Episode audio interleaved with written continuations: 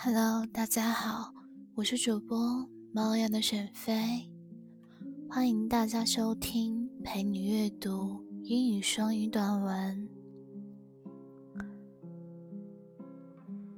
今天跟大家分享的是一篇科普的英语短文。晒太阳能补充维 D，但隔着玻璃等于白晒。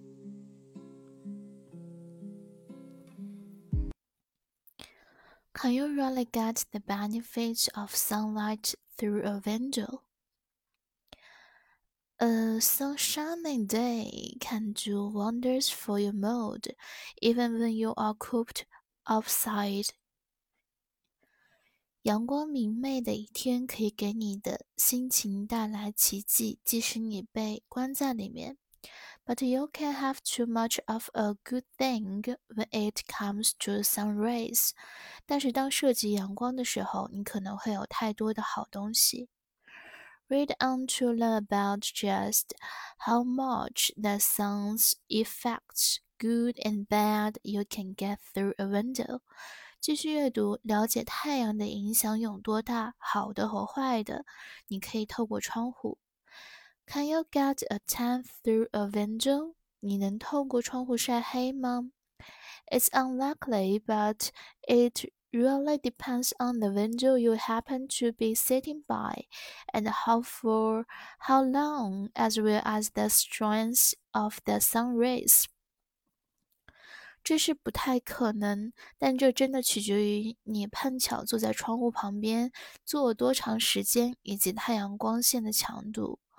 According to the American Cancer Society, typical home, office, and car windows block most UVB rays, but a smaller amount of UVA rays. 根据美国癌症协会的数据，典型的家庭、办公室和汽窗、汽车窗户可以阻挡大多数 UVB 射线，但阻挡的 UVA 射线数量较少。 both UVA and UVB can damage the skin, but they do it differently. UVA 和 UVB 都会损害皮肤，但它们的作用方式不同。UVA penetrate the deeper layers of the skin, triggering cells called melanocytes to produce Melanin, the brown pigment that gives skin a tanned appearance. UVA 穿透皮肤更深层，触发黑色素细胞产生黑色素。这种棕色的色素让皮肤看起来黝黑。It also causes wrinkling and premature aging and some skin cancers. 它还会导致皱纹和过早衰老，以及一些皮肤癌。 UVB penetrates the cell in the top layer of skin, causing sunburn. 中波紫外线会穿透皮肤表层的细胞，导致晒伤。UVB is also responsible for most skin cancers. 紫外线也是大多数皮肤癌的罪魁祸首。Can you still get vitamin D? 你还能得到维生素 D 吗 ？Sorry, but no. Vitamin D, aka the sunshine vitamin, it's made when your skin is exposed to UVB rays, which most windows block out. Vitamin D 又名阳光维生素，是你的皮肤当暴露在 UVB 射下时产生的，而大多数窗户都会挡住紫外线。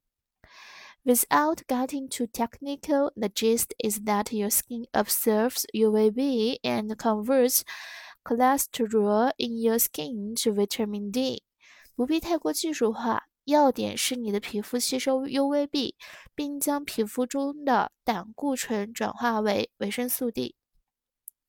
if you want to get vitamin D from sunshine so you can reap all its benefits, the best way is to expose your skin to direct sunlight. 如果你想从阳光中摄取维生素 D，那么最好的办法就是让你的皮肤暴露在阳光直射下。The more skin the better, according to experts, who recommend exposing at least a third of your skin, think shorts and tank top, to sunlight for 10 to 30 minutes three times per week. 据专家称，皮肤越多越好。他们建议每周三将皮肤的三分之一，比如短裤和背心，暴露在阳光下十到三十分钟。If you have darker skin, you need to spend a lot more time in the sun to produce the same amount of vitamin D as someone with lighter skin, anywhere from 30 minutes to 3 hours longer. 如果你的皮肤比较黑，你需要花更多的时间在阳光下才能产生与白皮肤人相同数量的维生素 D，从三十分钟到三小时不等。This is because darker skin has more Melanin, which reduces the amount of UVB light absorbed by your skin。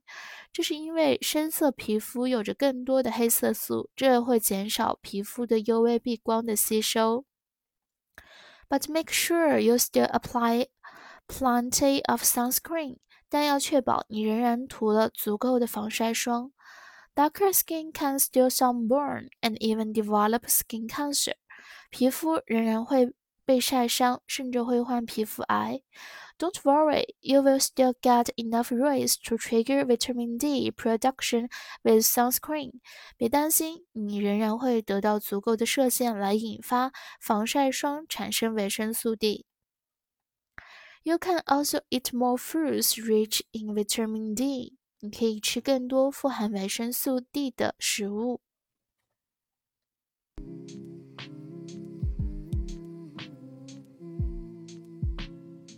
短语 do wonders 产生奇妙的作用。陌生单词 coop 鸡笼、兔笼。；ray 不可数名词。光线。；trigger 名词引起、促使。；melanin 不可数名词黑色素。；pigment 名词色素。碳晒黑，melanocyte 名词，黑素细胞；premature 形容词，过早的、提前的；acre 又名 cholesterol